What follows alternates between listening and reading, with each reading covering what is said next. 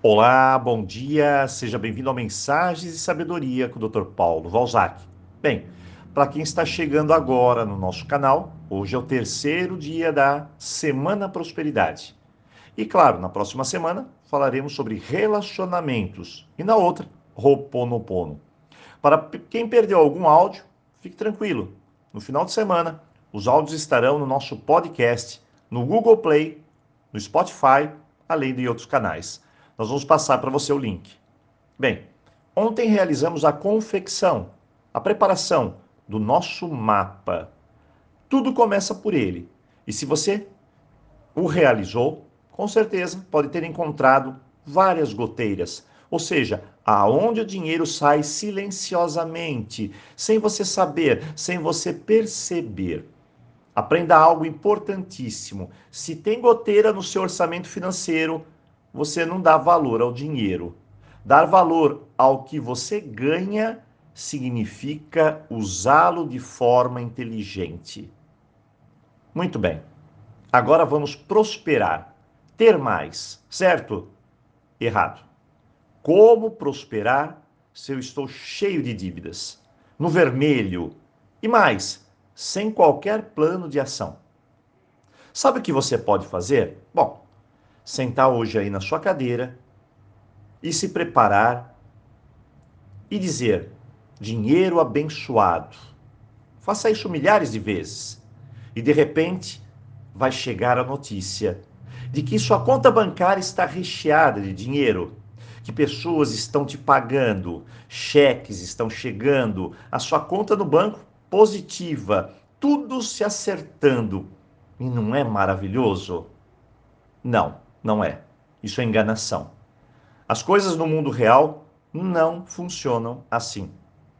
Vamos analisar de forma clara, coerente e objetiva. Que cor do semáforo eu estou? Verde. Ótimo! Você agora precisa apenas saber investir o seu dinheiro. Esse é o caminho. Mais e mais. Se eu estou no amarelo, estou na corda bamba. É um equilíbrio. Mas se algo acontecer e imprevistos acontecem na nossa vida, bom, eu vou para o vermelho. Então, preciso do que eu chamo de colchão financeiro. Esse é o caminho, anote aí.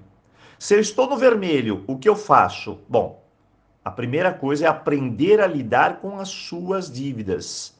Esse é o caminho. O foco de hoje é o vermelho. Eu estou desesperada, doutor Paulo. Ou seja, baixa entrada de dinheiro, muitos gastos e muitas dívidas. E a matemática é simples: encontrar soluções para entrar mais e sair menos nesse momento. Então, não se desespere. Tudo isso não precisa ser feito agora, já.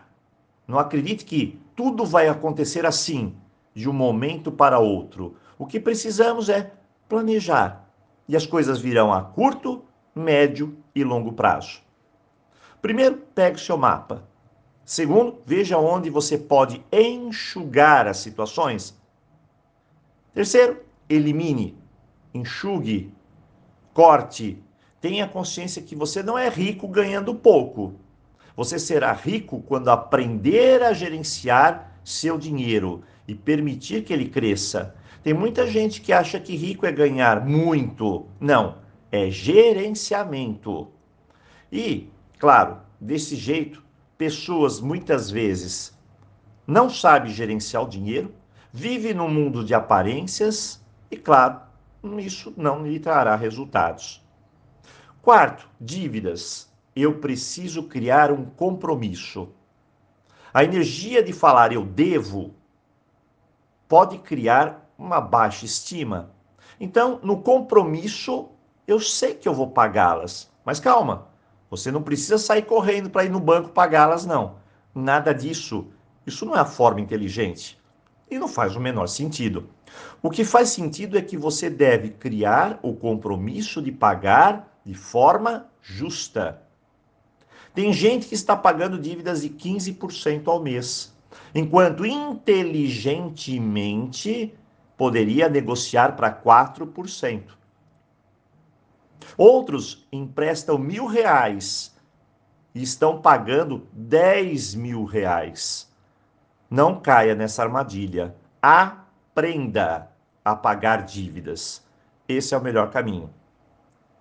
Quinto passo, o último, entender que existe dívida boa e dívida ruim. Se você não aprender isso, nunca dará o salto. Dívida boa é mais ou menos assim: eu empresto um, vou pagar dois, mas vou ganhar cinco com o que eu vou investir com um. Ficou claro? Dívida burra. Como funciona? Eu empresto um, vou pagar dois e não estou ganhando nada com isso. Nenhum benefício.